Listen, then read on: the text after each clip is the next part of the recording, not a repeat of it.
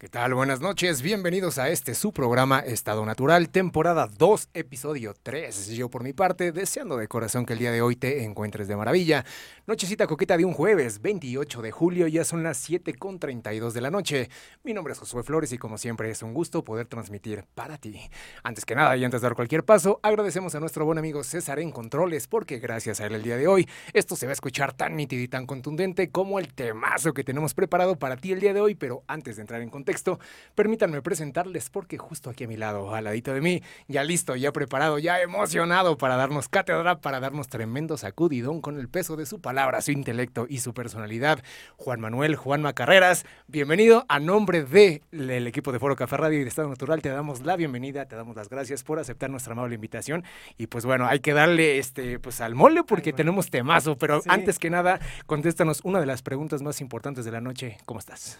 Muy bien, gracias. Un placer estar aquí. Eh, un gusto saludar a toda la, audiencia. Y bueno, nada más eh, emocionado porque este es uno de los temas que ha causado furor en la pandemia. Este, este tema del que vamos a hablar es lo que hace que las personas se sientan un poquito mejor porque hubo tantos divorcios durante la pandemia. El estar acostumbrados completamente a algo eh, digamos, donde una persona se iba a un trabajo, otra persona se iba a otro, y de repente meternos a todos en una burbuja con las familias fue, digamos, brutal.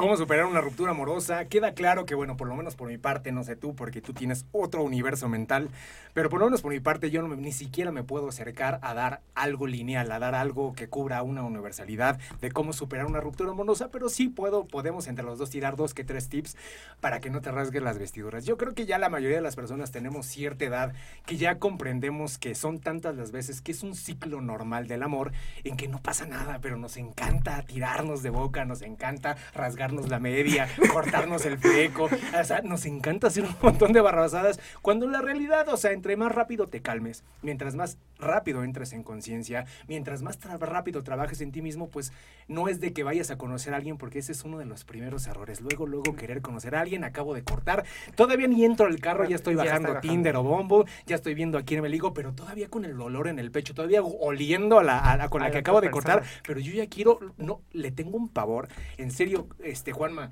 le tengo un pavor a estar conmigo mismo y además a experimentar la soledad que voy a hacer cualquier cosa para no estar conmigo mismo. Entonces, claro. ¿qué onda? ¿Por dónde nos movemos, amigo? Pues mira, es que en estos, en estos momentos donde tenemos una ruptura amorosa, normalmente lo que sucede es que, como dices, tenemos tanta ansiedad de no estar solos que perdemos el control. Simplemente decimos, ¿sabes qué? Voy a buscar a alguien más. O muchos dejan una relación por otra persona, que también es uno de los factores. Y es por una falta de amor propio. No sabemos estar solos. No, encontramos un abismo donde podamos estar a gusto con nosotros mismos. Siempre tenemos que estar con alguien que nos esté dando el reconocimiento, que nos esté dando todo ese amor que quizás nos faltó cuando éramos niños. Y bueno, de ahí viene que queremos estar bajando un Tinder, estar bajando un Bumble. Todos hemos pasado la etapa. Pero ese es el peor error que puede cometer una persona. Terminar una relación y luego, luego meterse a otra. Muchos dirán, es que bueno, es que un mes, dos meses ya pasaron, ya es momento de que empieces a salir con otras personas. Es momento si en dado caso tú ya sanaste todo lo que traías de tu relación pasada, porque si no lo único que vas a hacer es cambiar literalmente un envase por otro. Digamos que te acabaste el agua de, un, de una botella y vas por otra, más fresca, repitiendo los mismos patrones, repitiendo las mismas heridas, dañando de la misma manera y cometiendo, si no es que igual, peor los errores que cometiste con tu relación pasada. Antes de llegar a la sanación, porque es de los últimos pasos, amigo. Bueno, antes, Alejandro Hernández, mi Alex, te extrañamos, ya vente, este, echarte un programa conmigo. Ricardo, Ricardo Topete, también te mando un saludo y un abrazo. Alguna vez un guía espiritual, cuando, cuando me dijo este, esta, esta frase, un guía espiritual, me caló, de hecho hasta me encabroné y de hecho hasta lo reté, porque me dijo, o sea, vio que yo estaba en una etapa en que yo estaba experimentando Tinder, Bumble y estas cosas y me dice, Josué, o sea, realmente estás trabajando y estás trabajando arduamente en tu expansión de conciencia, en tu plano espiritual. Este, te lo voy a poner en un ejemplo, me dice. Porque si quieres cosas, yo, yo, yo, intuyo que quieres cosas de calidad, yo quiero que, que, quieres una linda pareja, que quieres, estás trabajando para jalar exactamente lo mismo. Si tú quieres algo de marca, ¿por qué escoges algo en la paca. Porque, o sea, no estoy diciendo y no se ofendan, y es justamente sí, el comentario claro. que a mí me ofendió. O sea, me dice, elegir desde la paca es un estado de Tinder, un estado de Bumble, que estás eligiendo a quien caiga para que la gran mayoría de las personas que están ahí abajo están en una baja frecuencia, que están como para echar relajo, que está bien, que están como para tener eh, sexo, está bien, que están como para olvidar a la ex, está bien, están, pero muy pocas personas están eh, realmente acomodadas para concebir un amor, un amor real. Las personas, me dijo, las personas que en realidad quieren un amor real se enamoran de alguien que tiene nombre y apellido. Y las personas que están en este tipo de aplicaciones quieren amor, no importa de quién, de Juan, de Pedro, de Daniela, de Dafne, de quien tú quieras, pero solo quieren el concepto del amor. Vamos a trabajar en Tico Sue para que cuando te llegues a enamorar, te llegues a enamorar de alguien que la puedas ver a los ojos y que tenga nombre y que tenga apellido. Es que realmente nos estamos malbaratando. O sea, estamos dejándonos, exhibiéndonos para todo el mundo diciendo, aquí estoy, no sé, mi nombre es Juan y aquí estoy, véanme, ¿no? Eh, soy así, soy así, soy así, que muchas veces no tiene nada que ver lo que vienen en esos perfiles con lo que es la realidad. No nos abrimos desde un inicio, no, no decimos nada. Y es cuando estamos realmente en esta etapa sintomática donde apenas nos está cayendo el 20, que ya se terminó la relación, que ya, este, que ya no va a ser, y que tú tienes tantos recuerdos, tanta tristeza, tanta falta de autoestima, te sientes utilizado, te sientes menospreciado, estás apenas soportando. Y entonces te vienen esos recuerdos de qué pasó, por qué me peleé con esta persona, qué pasó, por qué eh, me dejó así de un día para otro. Teníamos todo esto bonito. Y entonces empiezas a vivir todos los ciclos de, de las etapas de una, de una ruptura amorosa. Y, y viene algo bien importante. Dejamos que cualquier persona nos pueda pisotear sin importar qué pase, con tal de tener una noche de pasión, sí, con tal de tener un momento donde alguien te diga, qué guapo, qué guapa estás. Oye, qué tonto fue tu ex o tu, o, sea, por dejarte, ¿no? Queremos esa satisfacción momentánea donde, donde nos podamos sentir un poquito más, más tranquilos, digamos, nos, nos agarramos de las paredes. Este, Dafne Pérez, este, no es que tengamos nada contra ti, pero te vi en Tinder, no te hagas, y este, pues, te quise balconear. Amigo, déjame ponerte un video. Saludos, este, que realmente yo creo que vale la pena, porque yo creo que este es el inicio del todo. Estamos en el preámbulo en la sala, y yo creo que esto nos puede ayudar como para ir comprendiendo por qué hay veces que uno no puede entender por qué corta o por qué fracasan las relaciones o por qué después de tanto tiempo no embonó. Pero yo creo que este, este, este, por lo menos este audio, no voy a decir el programa, no voy a decir absolutamente nada, sino simplemente vamos a escuchar tantito el audio y a lo mejor te puede tener sentido, ¿no? Perfecto. Existe. Eh, denme un segundo, ahí va. El niño admin.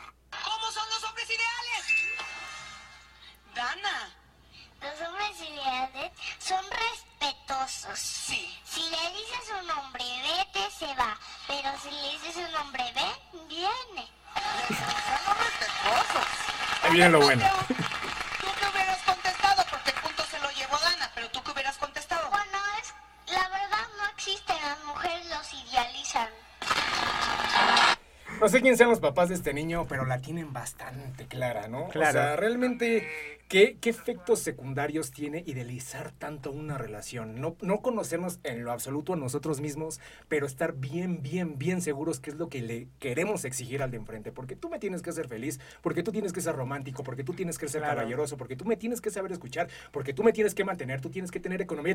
Y parezco merolico, pero en realidad yo ni siquiera me puedo conocer a mí. Entonces, ahí tienes a la morrilla, pero imagínate a qué edad ella ya está sintiendo, está confundiendo una caballerosidad con un, plano servil. Entre más servil eres, entre yo me aviento en el charco y pisoteame, eres más caballeroso. Y es donde empieza un error clave en las mujeres y en los hombres es, sí, claro, tiene sentido, pero llega alguien que dice, la verdad, un amor así como tal no existe. Es una idealización que nosotros vamos jalando desde que somos pequeños, de los primeros registros que vemos en casa, con papá y con mamá. Entonces de ahí nos vamos a configurar una historia de amor. Y si ni nuestros papás se golpeaban, pues el amor es a, a base de golpes, o a base de gritos, o a base de mi amor es servicial, a base de te traigo la comida, te lavo, te plancho. Entonces vamos configurando, ¿no? Pero ¿cómo podemos entrar en la elección de la pareja? Como simplemente poder decir, tómate tu, ¿cuánto tiempo te tomas para cortarte el cabello, para irte a comprar esa chamarra, para escoger tus jeans y para escoger novia o novio? No mames, te- ni cinco minutos en la aplicación. ¿Qué Claro. te pasa? Claro, bueno, mencionaste un punto muy clave. Es un- una programación que tenemos desde nuestra infancia. Pero no solo viene de los papás, ¿eh? O sea, nosotros podemos decir, bueno, es que mi papá era muy detallista con mi mamá, entonces yo quiero un hombre o una mujer que sea detallista conmigo, ¿no? Eh, a, mí me, a mí siempre, un- una cosa que en algún momento me decía, ¿no? Es que mi papá nunca me limitó en los gastos. Si yo quería comer en el restaurante más caro, no importaba lo demás, no importaba si no teníamos para la luz, para el gas, para la renta, pero mi papá me llevaba al restaurante y me daba de comer lo que yo quisiera sin importar el precio, ¿no? Ese es uno de los tantos ejemplos que tenemos.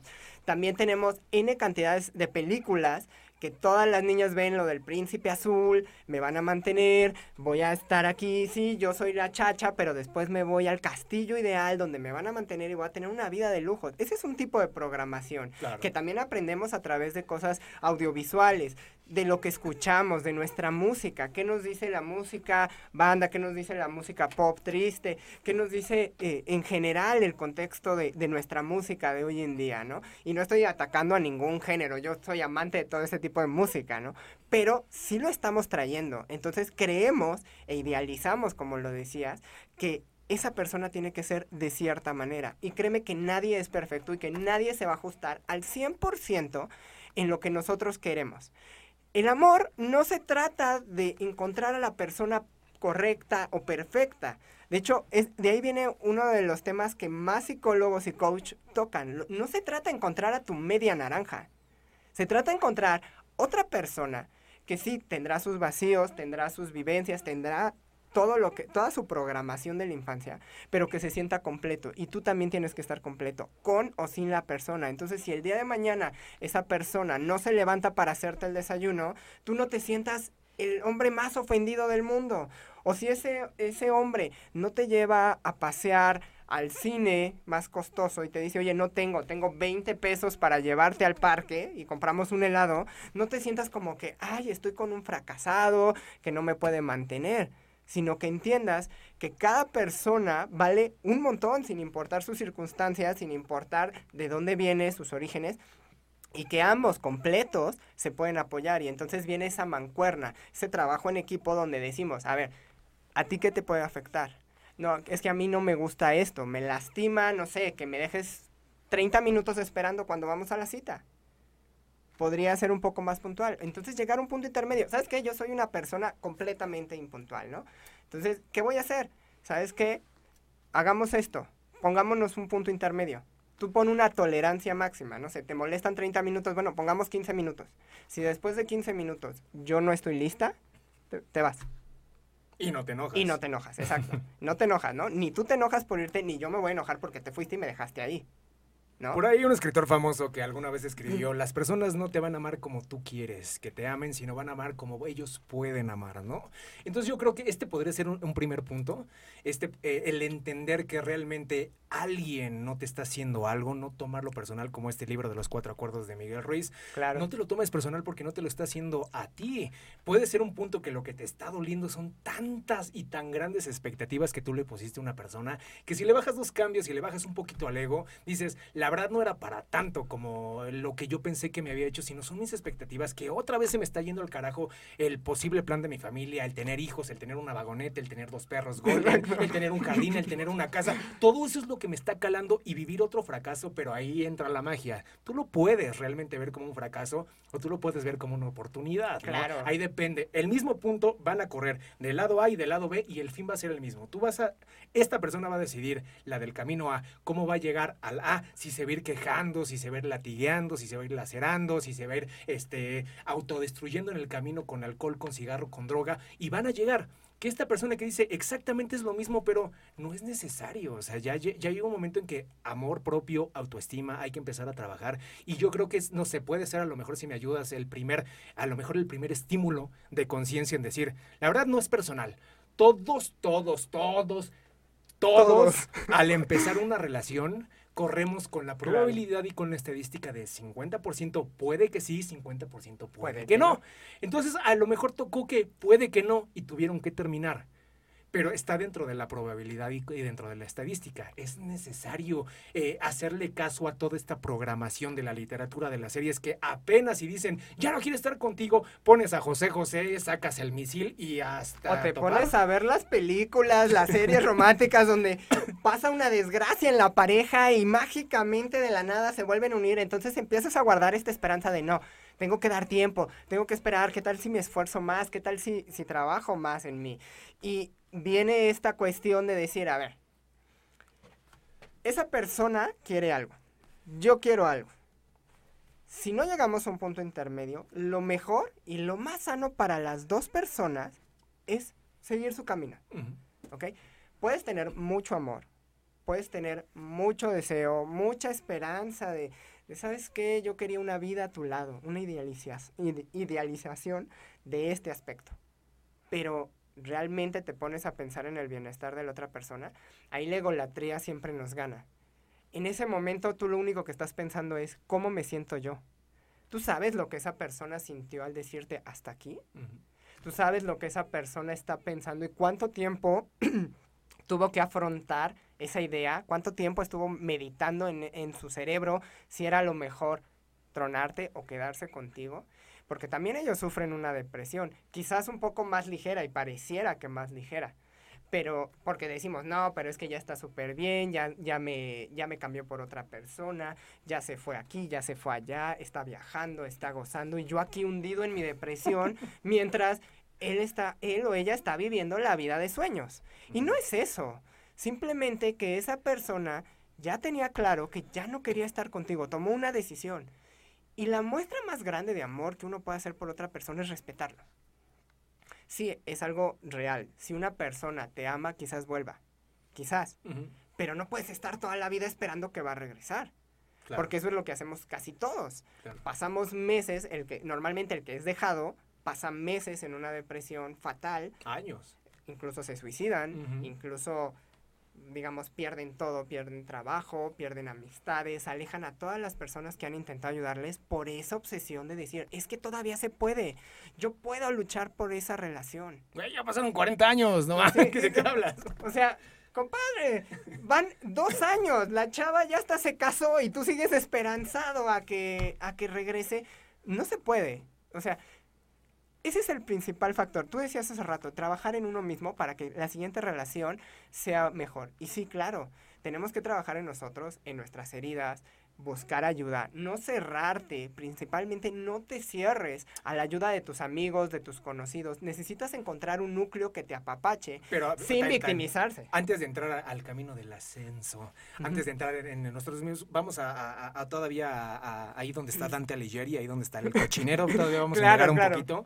¿Qué pasa cuando se da esta dinámica, estamos allá abajo, y del perseguido y del perseguidor? Generalmente siempre uno toma la decisión de cortar y el otro es el que la recibe, y automáticamente en muchos, muchos de los casos se vuelve esta dinámica del perseguido y el perseguidor. El perseguidor es el que yo voy a hacer todo por ti, aunque ya me dijiste que no, y voy a hacer tantas, pero tantas idioteces. Y perder mi dignidad Y- de todas pero las en formas. todo, y me voy a arrastrar hasta donde no me tengo que arrastrar, y te voy a llevar serenata, y te voy a estoquear, y voy a estar abajo de atrás de un arbusto hasta en la madrugada para ver con quién estás saliendo, y voy a estar en tus redes sociales, y me voy a aparecer con flores, y voy a hacer un montón de cosas, pero también existe la contraparte que también es muy tóxica. Yo tuve, yo de hecho, toda mi, mi- mi vida he tenido como más amigas que amigos, hijas de eso, y además las voy a balconear, algún día voy a decir esos nombres, pero sí he escuchado muchas amigas decir, y eh, eh, entiendas el tamaño del comentario, ¿no?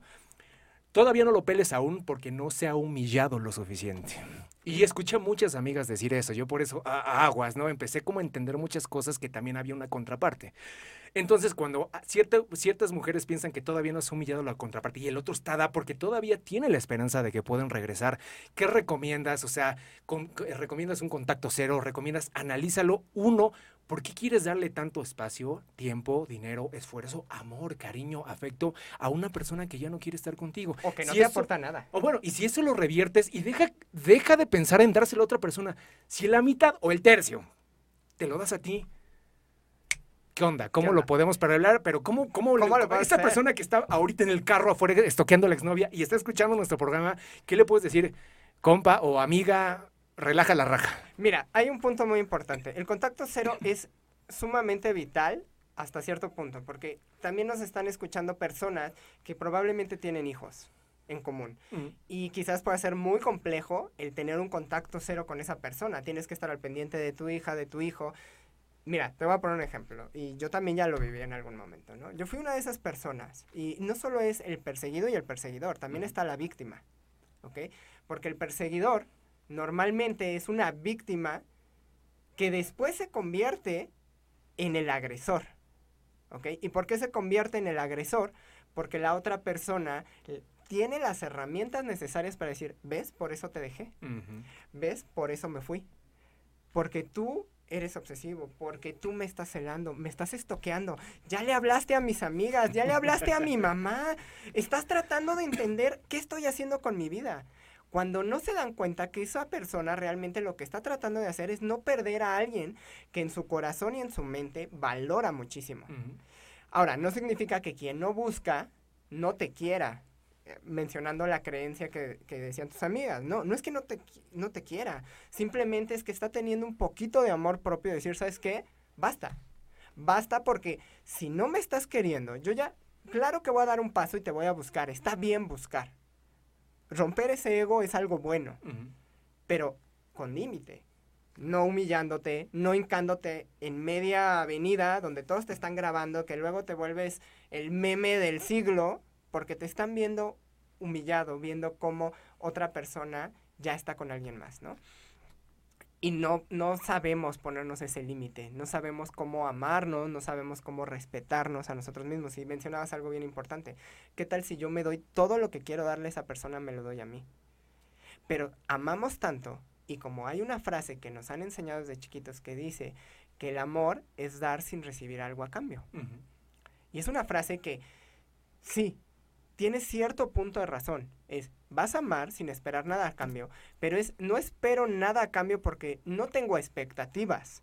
Es, no espero nada a cambio porque yo sé que lo que me pueda dar esa persona va a ser dentro de sus posibilidades y su forma de amar. Hay un libro muy bueno que se llama Los cinco lenguajes del amor que menciona precisamente cómo cada persona ama a su manera. El hecho de que una persona no te llegue con detalles no significa que no te ama.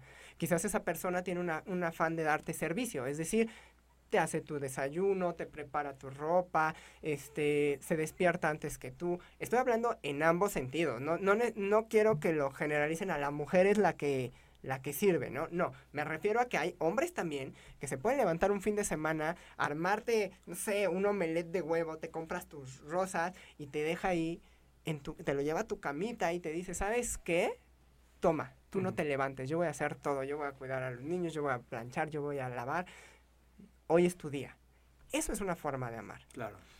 Una forma de amar también es respetar el espacio de la otra persona. Si una persona quiere salir con sus amigas, déjalo salir.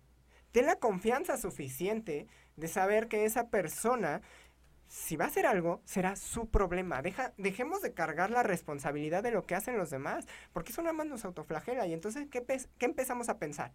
Es que se fue con otra persona porque yo no me arreglaba. Ahí yo, yo, yo meto mi cuchara. ¿Cómo podemos abordar el tema de que automáticamente cuando empezamos una relación me perteneces? O sea, yo ya estoy calentando el fierro claro. para tatuártelo en la nalga y eres rancho la dueña, ya eres mío. Y entonces vemos a las personas, yo trato de darle cierto tiempo a las redes sociales porque psicológicamente me da mucho, ¿no? Entonces me, me- tu- me topo con muchos videos de le voy a hacer una broma a mi novia y de repente hay una cancioncita donde supuestamente si está esa canción está bailando una vieja bien buena o tentanga. Entonces, ¿cómo se ponen las... qué- ¿Quién estás viendo? Hay personas que avientan el celular, hay personas que sueltan el manotazo, hay personas que se van, o sea, la parte de la celotipia es algo que aguas, ¿no? Entonces, ¿cómo podemos, o sea, también eh, ver esos puntos rojos antes de meterte en una relación? Y antes de lo que decías antes, también te quería decir...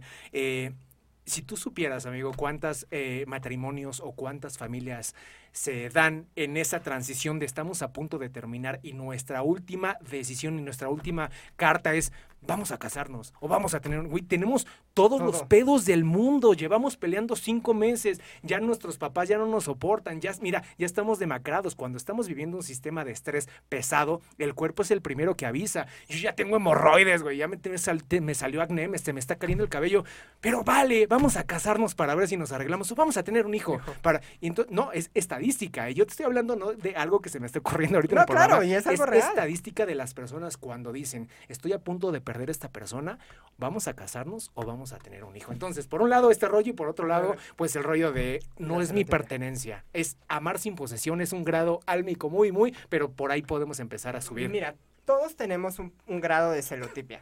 O sea, hasta hay personas que realmente tú podrías ver y dices, es que es la persona más segura del mundo. Estoy viendo a su chava bailar con tres cuates. O sea, ya llevo toda la noche viendo cómo... Y él está sentado, ¿no? Eso es un nivel de seguridad de que él sabe que si esa persona con la que está eh, va a hacer algo, es su rollo. Pero en cierto modo sí le molesta. El hecho de que una persona durante X cantidad de tiempo te permita ciertas cosas y ya te haya expresado, oye, ¿sabes qué? Está bien, ¿va? O sea, tú quieres bailar, baila. Yo no sé bailar, quizás, ¿no?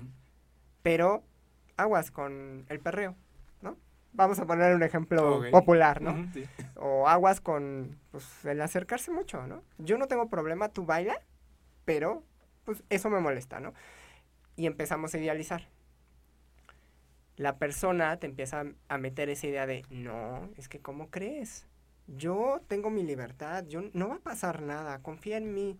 Y entonces ahí vienen esos patrones que venían desde el primer mes y que no, no, no, no detectaban. Fíjate, te voy a contar un- una historia mía propia para que se den una idea.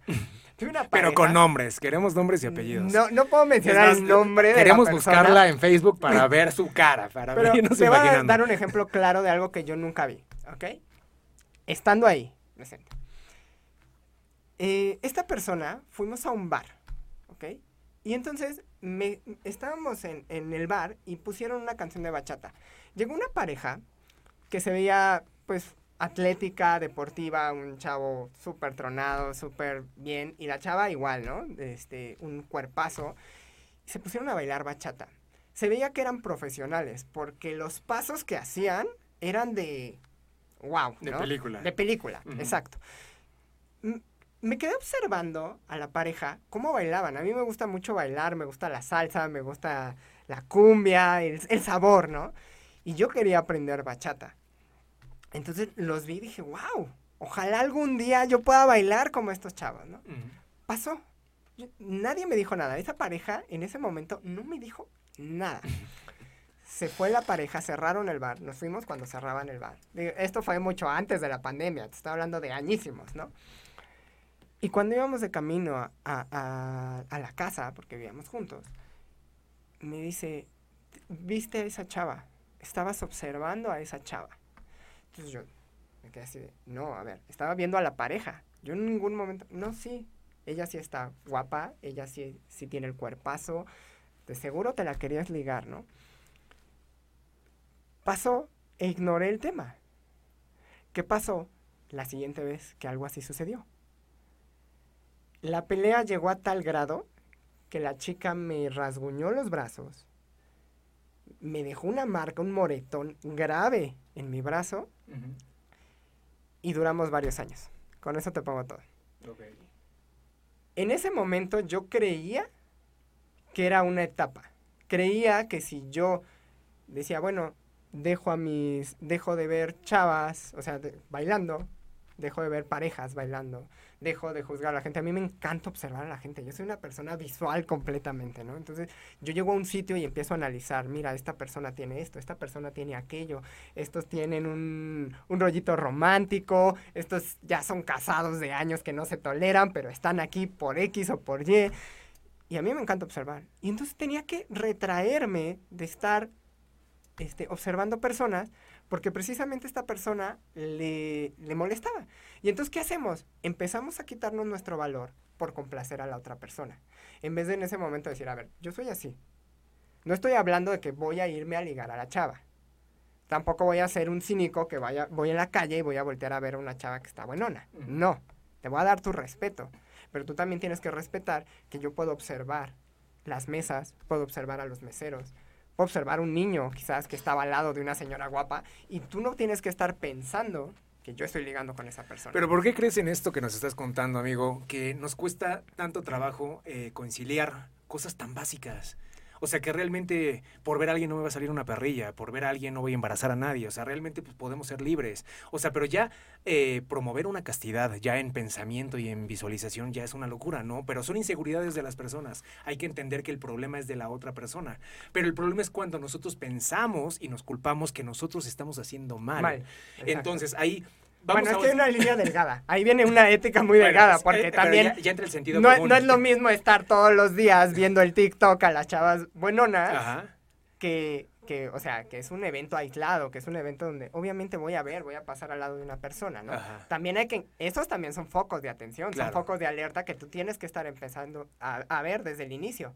Pero no lo vemos, te digo, idealizamos, nos, nos proyectamos, exigimos, exigimos. A ver, yo quiero, yo Juan, quiero que tú dejes de ver muchachas porque eso me hace sentir bien. Y si tú no lo haces, no me amas. Y viene el chantaje. Sí, sí, sí. Y entonces, si tú no lo haces, yo me voy. No se trata también de eso.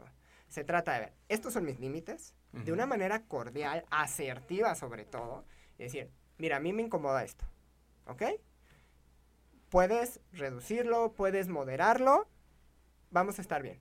Yo también de mi parte voy a poner mi trabajo y voy a tratar de mejorar esta parte de mi, mis celos, de mi celotipia, pero pues tú también ayúdame, ¿no? Un ganar-ganar. Ahorita dijiste una palabra clave, yo creo que es un punto gatillo muy importante que es la comunicación asertiva o el ser asertivo, ¿no? Y ahorita está rebotando en todos los lados, todo el mundo se está llenando la boca de, es que tú no tienes comunicación asertiva, hay que tener comunicación asertiva, bla, bla, bla. El chiste es decir la palabra porque ahorita está en boga, ¿no? Pero ¿cómo podemos entender que, cómo podemos ser asertivos cuando ni siquiera comprendemos el estímulo didáctico de un principio de comunicación, de un este, receptor, de un mensaje, de un, este, de un receptor, de un emisor, de un mensaje y de un receptor, cuando siempre estamos interrumpiendo a las personas? No tienes idea eh, cuando estás platicando con alguien, cuando lo haces consciente, las personas que no te dejan concluir una idea, porque luego, luego, luego digo, ya, ya, ya, te tengo que interrumpir, te tengo que interrumpir. Entonces en pareja es algo de todos los días. No, ni siquiera puedes saber qué es lo que yo siento porque nunca me dejas hablar, siempre me estás interrumpiendo cada tres minutos. No tienes idea qué es lo que pasa conmigo, hombre, mujer, porque nunca me dejas hablar, porque siempre me estás... Entonces, ¿cómo, ¿cómo pretendes irte a la comunicación asertiva si ni siquiera en algo tan básico que es el principio de la comunicación no lo podemos entender? Bueno, es que también hacemos un bloqueo de comunicación. Nosotros mismos, y tenemos que responsabilizarnos, bloqueamos a que la otra persona no exprese lo que quiere. Porque cuando nos está contando, se está abriendo de corazón, nos está diciendo, oye, me está doliendo esto, me está pasando esto, lo primero que hacemos es, no, es que yo lo hice por esto, justificarnos. Siempre el primer paso, casi en todas las personas, es justificarse. Es que yo lo hice por esto, yo lo hice por aquello. En vez de decir, oye, ¿sabes qué? No lo había notado. Discúlpame, te ofrezco una disculpa. eh, voy a tratar de cambiarlo. O al menos en tu presencia voy a tratar de modificar este patrón. No te garantizo que lo voy a hacer al 100% o que me va a salir el 100% de las veces. Pero en la medida que yo pueda, en mis posibilidades, voy a tratar de reducirlo. Pero ¿qué hacemos? Interrumpimos con nuestro ego y diciendo, oye, yo lo hice por esto. Estás loca. Estás alucinando. Es que ya vas a empezar de tóxico otra vez. O Pero en ¿no? esa segunda etapa, o sea, antes de que me cambies de canal. En una sociedad tan, tan sosegada en el que pedir disculpas en, eh, eh, demuestras debilidad. O sea, realmente viene codificado desde casa. O sea, realmente no es muy bien visto que yo diga, sabes que acepto mi error, te pido una disculpa. Aunque haya sido mi error y realmente puedo entender que fue un, fue un error mío y no me cuesta nada y sé que me voy a ahorrar tres horas de pelea y sé que podemos avanzar de una manera muchísimo más dinámica, no porque yo no puedo demostrar debilidad, siendo, siendo hombre y siendo mujer. ¿eh? Sí, ¿y, y qué hacemos? Hacemos la, la cuestión de, ya, bebé, vamos a estar bien, ¿no? Oye, ya, ¿no? Ven, no hay que estar enojados, no nos podemos dormir este, enojados. Ajá. Ven, dame un abrazo, ¿no? Sin el discúlpame. Sí, y además sin arreglar nada. precisamente porque es, es nuestro ego diciendo, no, no te puedes disculpar. O sea, vamos a arreglar las cosas, pero sin resolverlo. Y eso es lo que provoca que años después ese problema, precisamente puntual, salga. Yo no sé cómo tienen tanta memoria eh, en muchas ocasiones las mujeres. Y no, no es agredirlas, pero me ha llegado a tocar. Hasta César se quedó de risa así de, ah, sí, sí. Me llegó a tocar personas que me decían, hace seis años pasó esto. Y tú te quedas así como en shock en ese momento, rebobinando todas las ideas y diciendo, a ver, espérame tantito, eso fue hace seis años. no avanzamos. Primer punto, no lo avanzamos. Si una persona sigue trayendo algo de años atrás, nunca se, ni se arregló, ni progresó, y jamás lo va a soltar, ¿eh? Ahí le, Olvídate. ahí le podemos meter un puntito a la neurociencia y a la bioquímica de las emociones. ¿Qué pasa cuando una persona constantemente se está intoxicando? ¿Qué pasa en nuestro organismo? Deja, vamos a tratar de ver qué pasa primero en nuestro organismo y después cómo lo vamos a reflejar en el exterior, ya sea con nosotros mismos o en una pareja. Pero ¿qué pasa cuando tenemos el recuerdo de hace seis años o estamos casados hace 20 años y es que mi esposo y es que mi esposa y tras, pero es un día, ¿qué pasa? Y aquí es, eh, yo creo que va a ser el título de mi próximo libro, hay primicia, este... ¿Qué pasa cuando normalizamos este, la mediocridad en pareja? ¿Qué pasa cuando normalizamos el estrés? ¿Qué pasa cuando este, normalizamos este, planos ya de infelicidad como tal? ¿Qué pasa? Ya, ya lo hacemos normal, pero no es normal. O sea, realmente, bioquímicamente pasa algo en tu cuerpo que te puede llevar a un cáncer, que te puede llevar a una hipertensión, que te puede llevar a la diabetes, que te puede llevar a resistencia a la insulina, que te puede llevar a pérdida del cabello, que te puede llevar a Alzheimer, que te puede llevar a un sinfín de Tiene número de enfermedades. enfermedades. Pero ¿qué es lo que pasa? Porque no puedes soltar una emoción y no la puedes trascender. Ahora, como dice el principio de la física, dos espacios no pueden ocupar la misma materia, la misma masa. Entonces, si tú estás aquí realmente eh, codificando un recuerdo del pasado y no lo puedes soltar, ¿cómo puede tener apertura un nuevo recuerdo, una nueva vivencia, un nuevo amor, una nueva pareja más bonita si sigues enojado con los hombres en general? Porque a lo mejor estás enojado con tu papá y lo vas transmitiendo con todas las parejas, porque a lo mejor estás enojado con tu mamá y lo vas recreando en todas tus parejas. Entonces, todos los hombres son iguales. Ahí tienes a Adela Micha y en su programa, todas las mujeres son iguales. No, no, no, no, no. Habiendo tantos hombres y tantas mujeres, claro que no todas las personas. Es hasta ilógico, ¿no? Sí, no. Entonces, en un plano de neurociencia, ¿cómo nos enferma en un plano espiritual? ¿Cómo nos enferma en un plano biológico? ¿Cómo nos enferma con relaciones exteriores? O sea, ¿cómo es tan importante el, el- el controlar nuestras emociones, pero no por un rollo de coach? No es tan a la ligera como unas Sí, personas claro. lo dicen, no es así de que... No, no, no, en serio tiene una profundidad que aquí nos podemos durar cuatro Y pueden programas. pasar años, años, Josué, eh, eh, donde hay personas que llevan literalmente 40 años de separados. Me han tocado personas que me han platicado, oye, ¿sabes qué, Juan? Llevo 40 años separado y todavía no supero esto. Todavía no supero que, que mi mujer me gritaba todos los días porque no me levantaba tiempo para llevar a la escuela a los niños. Un ejemplo claro, ¿no? Entonces, ¿qué viene? Tenemos esta cuestión de, de, de sintomatología, donde entramos en la nostalgia, luego entramos en la culpa y el enojo. Y no es culpa de yo siento culpa, es de las dos. Puedo sentir culpa yo por lo que hice o puedo culpar de todos los problemas a la otra persona, con enojo. ¿Ok? Nos enojamos con nosotros mismos, empezamos esta agresión o esta campaña de difamación hacia nuestra pareja. Cuando tú crees que la persona fue la que te hizo daño, empiezas esta difamación. Cuando no te estás poniendo a ver que tú también tuviste cierto tipo de responsabilidad. Una pareja lo dice, es de dos. No es una persona. No es que esa persona, después de 20 años que le gritaste por cierto asunto, de repente un día te grita y fue el culpable de, de que se rompiera la relación. Porque muchas veces eso es lo que sucede. Durante años estamos muele y muele y muele a la persona. Y cuando se harta, entonces el malo es él. Ajá. ¿Y cómo va a ser el malo él si durante 20 años no estuviste fastidiando la vida? Claro que va a tener un punto de quiebre, claro que se va a volver de repente tóxico, claro que si todos los días durante 10 años tú estuviste viendo a otras chavas, hablándole a otras chavas en el celular, va a llegar un punto en que ella te va a decir, es que, ¿qué onda con esto? Yo no voy a tolerar que sigas viendo chavas. Una diferencia muy grande al inicio, al final. Bueno, a eso siempre va a pasar. Cuando ya va, ¿no? Y viene toda esta nostalgia y culpa y enojo y empiezas a ver todos los recuerdos bonitos y entonces tratas de convencerte con pro- eh, esto lo vemos mucho en programación neurolingüística donde tratas de convencerte que la otra persona sí es buena Sí, el efecto Big Brother, ¿no? Cuando sales de la casa se te vienen todos los momentos Big entonces Brother. m- empiezas a ver no es que no voy a encontrar otra chica igual teníamos momentos bonitos una frase que una vez me dijo me dijo una persona que estaba coachando y me decía es que no voy a encontrar a alguien que sea menos tóxica que la que encontré Es que de ahí está el problema. Y te quedas así como de, oye, compadre, quiérete tantito. En ese, en ese punto, amigo, ¿cuál es el límite de la toxicidad? Porque también es un pro- es una- un temita que eh, también ya está en boga, ya está saliendo, pero antes estuvo puta. Entonces ya cualquier cosa es tóxico, ¿no? Ya no me pasaste la sal como yo quería, es que eres un tóxico. Ya, o sea, tomamos como conceptos muy a la ligera, sin investigar absolutamente nada. Nada. Entonces, eh, obviamente cada quien tiene su límite a lo que ha vivido y a su psicoformación, cada quien tiene un límite, pero también no abusen, ¿no? O sea, también hay cosas que no son tóxicas, a lo mejor estamos pasando por una mala racha, deja de decir que somos tóxicos porque nos estás programando. O sea, estamos teniendo una mala racha, pero la verdad es de que, o sea, no estamos siendo tóxicos, yo no atropellé a tu perrito, no te quité un riñón, no te debo dinero. Peleamos porque nos No te estamos pegué, conociendo. No te grité. o- Somos dos personas que nos estamos conociendo y a lo mejor pues sí, va a haber fricciones. ¿Qué onda? Vamos a estar juntos, queremos echarle ganas. Bueno, es esa fricción que hay veces son las personas, ya si se quieren meter en otros rollos, estas personas espejo, estas personas aprendices, estos maestros de vida, que a lo mejor siempre va a haber una fricción.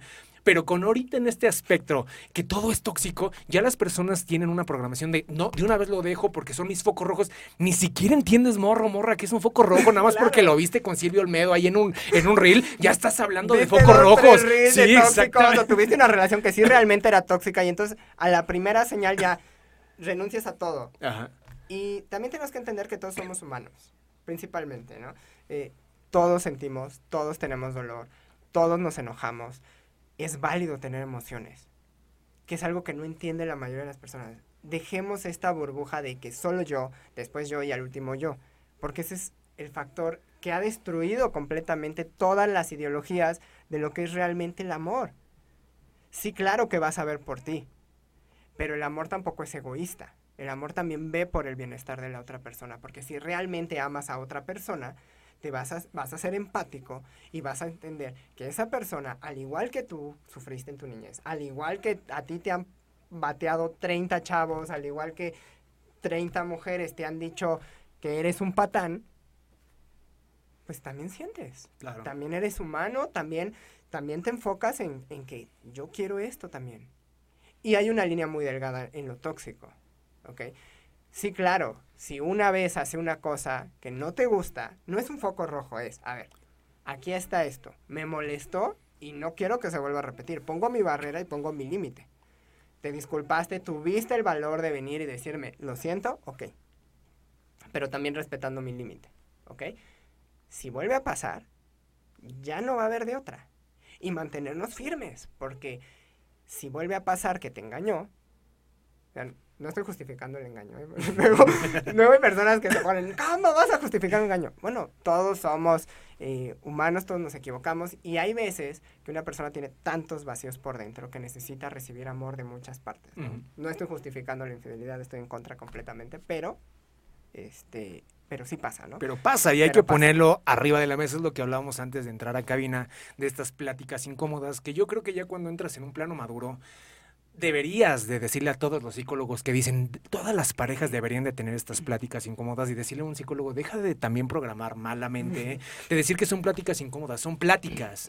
Porque la percepción se la das tú y explicarles a un psicólogo clínico, a mí sí me impresionante, ¿no? Pero decirle, sabes que las cosas solo son, tú las interpretas, entonces deja de interpretar las que son incómodas por ser asertivo y poderle preguntar a alguien, oye, ¿te interesa la monogamia? ¿Te interesa la poligamia? Oye, en el sexo, ¿cómo te gusta? Arriba de un tabiquito. Entonces eso es lo que las personas dicen es súper incómodo, lo deberíamos de normalizar en las primeras citas, pero ahí estamos hablando en las tres primeras citas de tu exnovio, de mi exnovio, de cómo nos ven el trabajo, de cuánto ganas, de qué restaurantes, y ahí estamos hablando de todo mundo, Claro. hasta de los memes de Niurka y de Bobby Larios, pero nunca hablamos de nosotros. Entonces yo creo que este tipo de este, complicaciones con estas pláticas deberíamos de normalizarlos y desde las primeras veces poder decir, órale, pues si nos queremos conocer y le queremos echar ganas, pues qué onda, ¿de qué lado duermes, no? Claro, bueno, es que también ahí viene, viene algo que es sumamente a veces ilógico, si lo quieres ver así.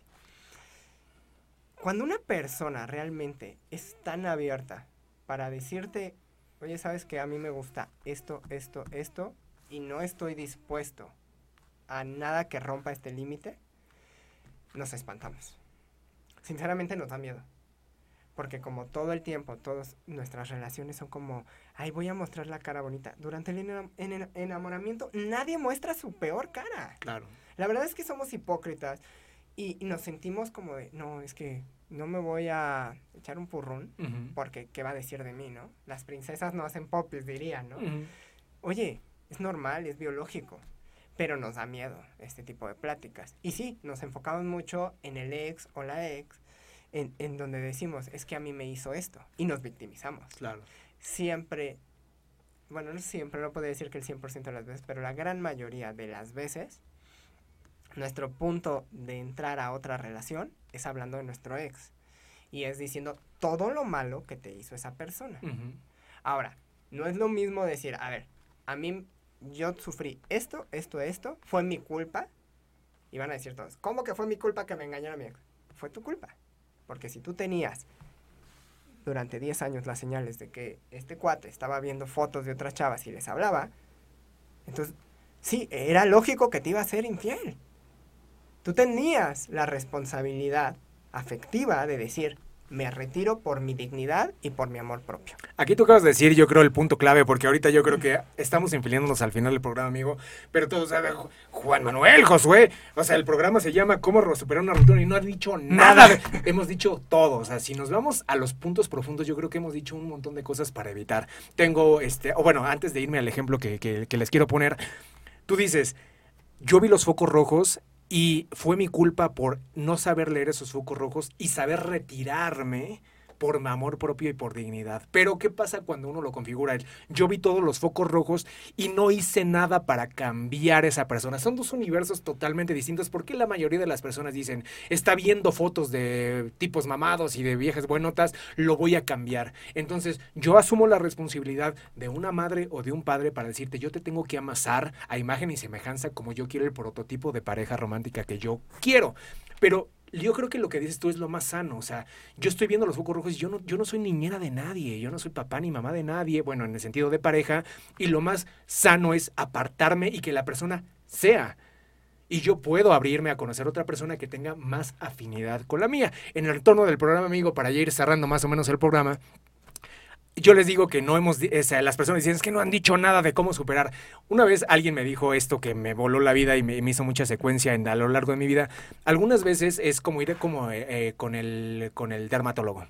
Muchas veces vamos y todos los doctores dermatólogos te dicen, te dan la cremita para el grano, te dan la cremita para la, la escamación, te dan la cremita para esto y esto y esto y esto, para las arrugas, para que se te está cayendo el cabello.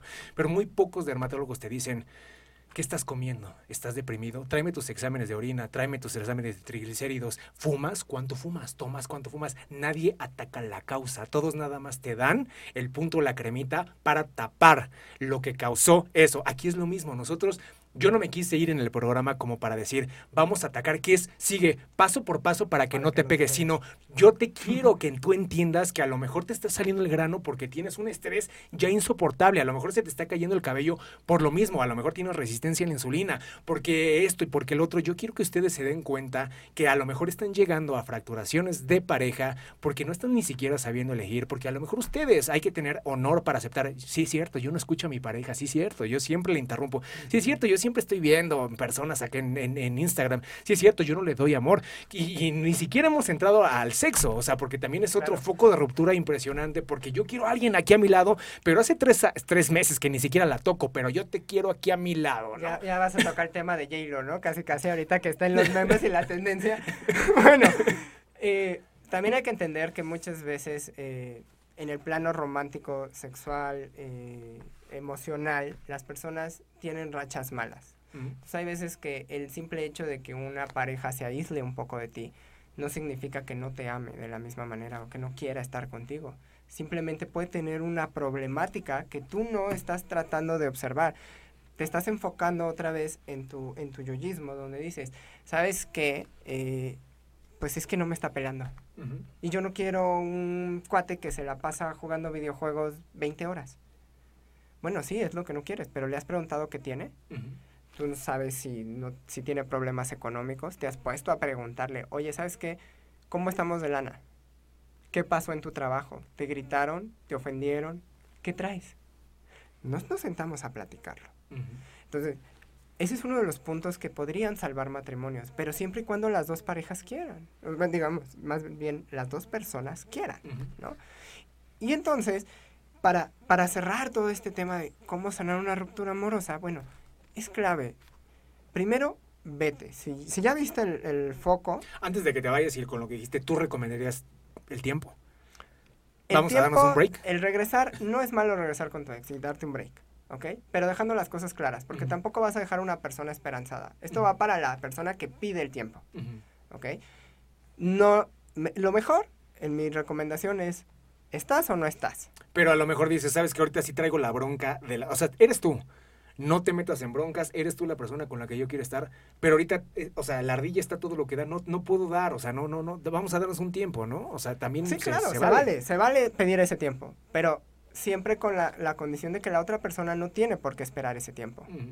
Porque nosotros también valemos, ¿no? A quien le piden el tiempo también vale. Y también va a hacer su vida y va a seguir y puede conocer a alguien mejor y puede...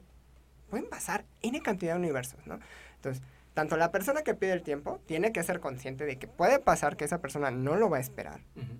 El tiempo que tenga que durar su proceso de sanación, su proceso de esclarecimiento, su proceso de recuperación. Pero también la otra persona ser consciente de que el otro ser también necesita un poco de espacio. Y quizás, en vez de dar un tiempo, podría ser menos asfixiante con esa persona. Ok. Mucho menos asfixiante, diciéndole, a ver, tú quieres un tiempo, ok. ¿Qué podemos hacer? A mí no me gustan los tiempos. es, ¿Estamos o no estamos? Entonces, te propongo esto, un punto intermedio. ¿Qué necesitas para estar bien? No, pues necesito, necesito estar en mi casa, relajarme, quizás no nos vemos todos los días, podemos seguir andando, pero no nos vemos diario. Dame chance, nos vemos los fines de semana, ¿no? Y ser flexibles y decir, ok. Pero nada de, de tiempo, nada de que te vas a ir a salir con otras chavas porque estás confundido. Eso es muy distinto. Es, vas a sanar tú. Necesitas la terapia, ahí está. Necesitas que tú y yo tomemos esta, este tipo de situaciones donde podemos ir con un consejero matrimonial, un psicólogo de parejas, este, lo que quiera, ¿no? En- hasta en el grado espiritual, hay muchas personas que se reencuentran en el grado espiritual, eh, cosas de sanación, por ejemplo, algo muy bonito, los temazcales, los retiros espirituales, la meditación, el yoga, todas esas herramientas pueden ayudar, ¿no? Pero si vas a dar un tiempo, también sé consciente de que se te va a ir, compadre. O comadre. Pues así es la vida, o sea, realmente vol- yo vuelvo al punto, me gusta el pensarlo por lo menos así en el rollo filosófico de que pues las cosas son, o sea, nosotros le damos una interpretación y si en realidad yo no, yo no, yo, fíjate, ya que tú neteaste, yo también te voy a netear ahorita con alguna relación con una, con una chica y que yo quise, bueno, yo he sido de muy pocas novias, pero a todas las he querido con el alma. Para mí yo he andado con pura mis universo, para mí.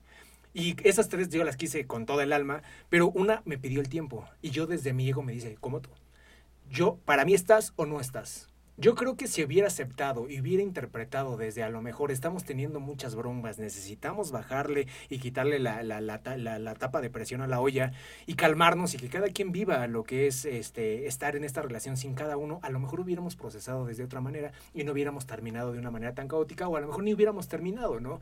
Pero yo sí, no es de que me haya arrepentido porque esto me llevó a una evolución espiritual encabronadísima y ahí me doy cuenta que todo tiene su porqué. Si yo no hubiera subido ese impacto, porque yo también en esos años también me flagelé y me aventaba contra las paredes y nunca voy a encontrar, no pasa nada. Y rogaste y No, suplicaste que no. El día que cortamos, me acuerdo perfectamente que estábamos abajo de su departamento, nos vimos, yo le entregué un vestido de una boda, le di el abrazo más cariñoso del mundo y yo dije, no te voy a buscar porque yo ya entendía que el amor no es pertenencia. Claro. Yo te puedo seguir amando y es la famosa que he dicho en este programa muchas veces, que yo la seguía amando como un año y medio, pero yo ya no le necesitaba. Yo no quería buscarla, yo físicamente no la necesitaba, pero eso tampoco me suprimía el yo poderla amar, porque yo entendía, el amor no es pertenencia, ¿no? Pero a lo mejor muchas cosas vienen fragmentadas desde el ego, decir las cosas tienen que ser como yo, o si no, no me amas, o, o- o no son así. También tener un poquito de flexibilidad también Hay que ayuda. tener flexibilidad hasta cierto punto, donde no rebases tus límites personales, porque si tú no pones tus propios límites, cualquiera va a romper esos límites. Ujú. Entonces, si viene esta, esta barrera muy delgada donde es, esto es mi ego y esto es mi límite. Claro. Entonces, si yo por berrinche no respeto el tiempo, ok. Pero, pero sé consciente que esto va a causar una consecuencia de este tipo. Y si realmente querías que esa persona regresara, lo único que vas a hacer es que no regrese. ¿Por qué? Porque le vas a gritar, le vas a decir, te vas a morir de esto, va a pasar esto. Y esa persona nunca va a regresar. Ahora, yo sí soy fiel creyente de que puede haber parejas que se desconectan, ponle tú 10 años. No, Bueno, igual y menos tiempo, ¿no? Pero yo estaba dando un ejemplo, ¿no? Cierto tiempo. Menos, como 12, como decía como Peña Nieto. 12, ¿no? O, no, igual y puede ser meses. Analizan su vida, siguen solos, recapacitan, toman terapia, lo que tú quieras, y después de un tiempo se reencuentran. Y pueden ser una mancuerna muy buena. Claro, Claro. que es válido, pero sin romper esos límites. Y algo bien importante, si ya te marcó sus límites, cuando regreses, no cambió para ti. Ojo, tenemos que entender que las personas no cambian para nosotros. Cambian porque quieren ser mejores personas ellos, para sí mismos. No para la vecina, no para la hermana, no para el papá y la mamá, no para la novia, el novio. Están trabajando para sí mismos. También podría ser un error pretender que después de 10 años va a seguir siendo la misma persona. O sea, todos evolucionamos. Todos y también es una programación realmente importantísima el por favor nunca cambies. Además de que no va a pasar, o sea, te Claro. está limitando a un espacio temporal en que nunca debes de cambiar y el amor también es evolución. Así como todo, así como la materia, así como la energía, todo es expansión. También la evolución de la conciencia es evolutiva y tiene que cambiar. Entonces, eso de nunca cambies, ojalá no pasen, cambien, pero traten de cambiar hacia mejor, pero a su, a su propia perspectiva. No cambien a mejor para agradarle de enfrente, no cambien a mejor para conservar a su pareja, no cambien para mejor para simplemente no perder un matrimonio, cambien para mejor, para ustedes sentirse mejor, Mejor. y proyectar y traer mejores experiencias hacia ustedes. atraer mejores experiencias o simplemente que tu experiencia actual se fortalezca y crezca de una manera tan bonita, respetando a la otra persona, amando y dejando de ser egoístas en el amor, porque eso es lo principal. Tenemos que dejar de ser egoístas. Lo que decíamos, creo que todo el programa nos la pasamos diciendo. El amor no es egoísta, es tú quieres algo, yo quiero algo. Si logramos un punto intermedio, padrísimo. Si no, gracias por participar e irse tanto con tu amor, con tu dignidad, pero también con el amor de la otra persona. Es decir, dándole, si yo amo a esa persona, en vez de, de ponerme de ardido y de dolido, diciéndole hasta de lo que se va a morir, bríndale luz, bríndale amor, bríndale paz. Algo espiritual bonito, porque si de verdad amas, vas a dejar que esa persona sea feliz con quien sea. Claro. Porque el hecho de estar celosos, de ya está con otra persona, me cambió en dos semanas, no fue por ti. Deja de culparte y deja de castigarte porque hay algo mal en ti. Las personas se van porque quieren otras experiencias, porque quieren sanar ellos, porque, porque ya no les gusta donde está. Y no debemos de estar quedándonos en donde ya te dijeron de 20 maneras distintas, no te quiero, no te aprecio, para mí eres desechable prácticamente. Y seguimos ahí. Pero también hay que tener cuidado, bueno, bajo mi perspectiva, también hay que tener cuidado de esas personas que no evalúan, que no pasan por un este por una contemplación o una autovaloración en decir, ya ya ya acabo de cortar y a las dos semanas ya tengo pareja. O sea, yo sí creo que van a repetir muchos de los patrones Claro, que todavía están atorados pero- acá. Pero eso ya es responsabilidad Ah, de eh, ellos. si ustedes te pudieran desprender y ahora sí que eh, los topes ya se los va a dar ella, yo no tengo por qué culparme, esa ya es otra historia. Amigo, estamos cerrando el programa, este, ¿qué recomiendas a estas personas que realmente no, o sea, no saben para dónde moverse? Generalmente siempre caemos con los amigos, pero los amigos muchas veces no nos quieren hacer daño, pero tampoco nos ayudan mucho, porque estamos agarrando unas de José José bien, bien, bien salvajes, y estamos repitiendo y repitiendo la misma canción, y, le estoy mandando mensajes a las 4 de la madrugada. O sea, ¿cómo le podemos hacer en principio de decir, ya, güey, o sea, en serio no va a pasar nada, tú lo estás maximizando y estás sacando un monstruote, güey. Así seas cuasimodo, es casi imposible por estadística que te quedes solo. Deja de victimizarte de esa mañana, es casi imposible que te quedes solo. Va a aparecer alguien, pero entre más le metas calor, entre más agarres el sentido de la autoestima y del, del amor propio, es irónico porque también ahorita es lo que estoy experimentando. Es muy irónico, porque generalmente el, el hombre siempre está en busca del amor. Y cuando encuentra el amor propio, deja de buscar el amor. Esa es la ironía práctica. Que cuando uno dice, ya sabes que yo me puedo satisfacer en cuestión autoestima y amor, pues chale, como que ya no quiero pareja porque, wow, o sea, hay un y es donde espectro llega aquí. la, la persona correcta. Y es cuando ya llega una persona que dices, vibra- vibrando en esa frecuencia nunca te iba a encontrar, tenía que prepararme, tenía que recorrer un camino para toparte a ti que ya tienes otro nivel de conciencia, que ya tienes otro nivel de inteligencia, que ya tienes otro nivel de independencia, que ya estás en otro nivel y ahora sí nos empatamos porque nuestras frecuencias se reconocieron. Porque tuviste tu proceso, porque ya, ya cada persona tuvo su proceso de vida, sus enseñanzas y sus, y sus digamos, aprendizajes. Algo que en el libro que voy a sacar eh, viene muy puntual es precisamente el sanar con patrones de la infancia, revisando todos los patrones de nuestra infancia, todo lo que estamos repitiendo en nuestras relaciones, que muchas veces es lo que hace que nuestras relaciones no lleguen, que no tengamos amor, sin culpar a nuestros padres, a nuestros hermanos, a nuestros familiares. Simplemente analizar, a ver, ¿qué aprendí de la infancia? Que eso es lo mejor que puedes hacer. Incluso algún psicólogo te lo recomendará, los coaches, todo el mundo te lo dirá. Revisa qué patrones estás repitiendo y sánalos. Sánalos desde el aspecto de, no me dieron amor mis padres, yo me lo doy. No me dieron cariño mis papás, yo me lo doy. No tuve la solvencia económica en ese entonces, entonces yo busco mis propias solvencias, me busco ser independiente. Me dieron todo y me sobreprotegieron.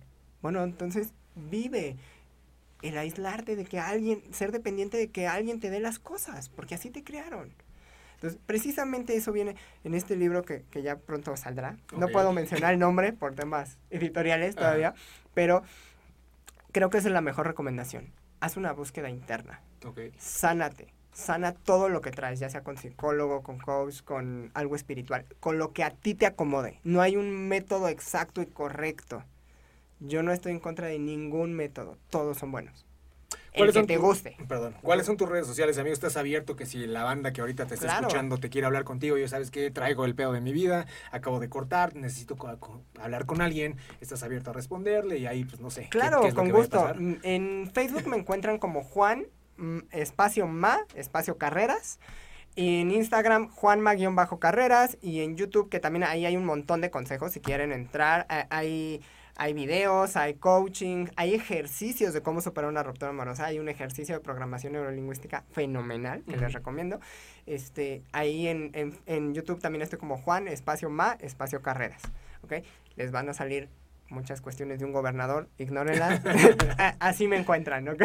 Escríbanle, este, escríbanle, saquen Sí, todas con sus confianza. dudas prácticamente ahí, exactamente con confianza. A mí no me escriban, ya saben que yo no contesto, los odio, nada, no es cierto. También escríbanme o vénganse aquí al programa a platicar conmigo. Recuerden, amigos, estamos llegando al final del programa, de hecho ya, ya nos pasamos un poquito, pero recuerden, tal vez se sientan ofendidos porque yo en muchos programas he tratado este tema en base de hasta un poco de minimizar el tema de en realidad no pasa nada, pero en realidad no pasa nada. Son tus monstruos que te están ahí jugando unas malas bromas y a base de interpretación tú piensas que en serio sí te vas a quedar solo, tú, tú piensas que en serio no vas a encontrar a nadie más en tu vida, tú en serio piensas que no vales, tú en serio te sientes una persona totalmente desvalorizada, pero eso no es cierto, no es justo que todas las demás personas no piensen eso de ti, ni tu familia, ni tus amigos, es más, ni la cucaracha esa que te dejó piensa eso de ti, tú eres la única persona que se trata de manera tan desleznable Solo tú. Entonces hay que ponerse pila con eso. Amigo, tú nos despides el programa. Un gusto de haberte tenido aquí. Un Yo gusto. creo que vamos a tener parte 2 porque nos quedamos con un... Corto. Mira, yo Es quedé que con hay todo el con todo temas el para sacar y horas que podríamos pasar hablando. temas de narcisismos, temas de psicópatas, de violentos. Digo, hay muchas cuestiones y muchas dolencias que las personas van sufriendo día a día. Pero en serio, lo que dice Josué es vital. Ámate, quiérete y en el momento que tú brilles, te lo digo literalmente, cuando tú brilles, esa persona va a llegar. Y no va a llegar una persona con las mismas heridas, ni con lo mismo que sufriste. Va a llegar alguien mejor, alguien que sí sepa valorar lo que tú eres. Porque si no lo trabajas, créeme que solo vas a pasar de relación en relación, sufriendo lo mismo, sin arreglar nada. Y había una frase que, con la que me gustaría cerrar que dice, la vida te pone pruebas. Si tú no entiendes a la primera, la vida va a venir y te va a dar una patada tan dolorosa que te va a obligar a que cambies eh, aquello que trata de enseñarte. Señores, llegamos al final del programa. Si tú estás en ese punto y la vida te acaba de dar un tremendo patadón en el uyuyuy, acércate a personas que quieren, que, que te quieren, acércate a Juanma, acércate a mí, acércate que tú quieras, abre esas conexiones, porque hay un montón de personas que en realidad sí nos interesamos y la verdad no es para tanto. Aguas, ánimo, Ánimo. este, échate un tecito y vámonos todos para arriba. Nosotros nos vemos el próximo jueves. Gracias por su tiempo, gracias por los mensajitos que no puedo, pude leer durante el programa, gracias por sus in- interacciones y nosotros nos vemos el próximo jueves, 7.30, Estado Natural. Bye bye. Chao.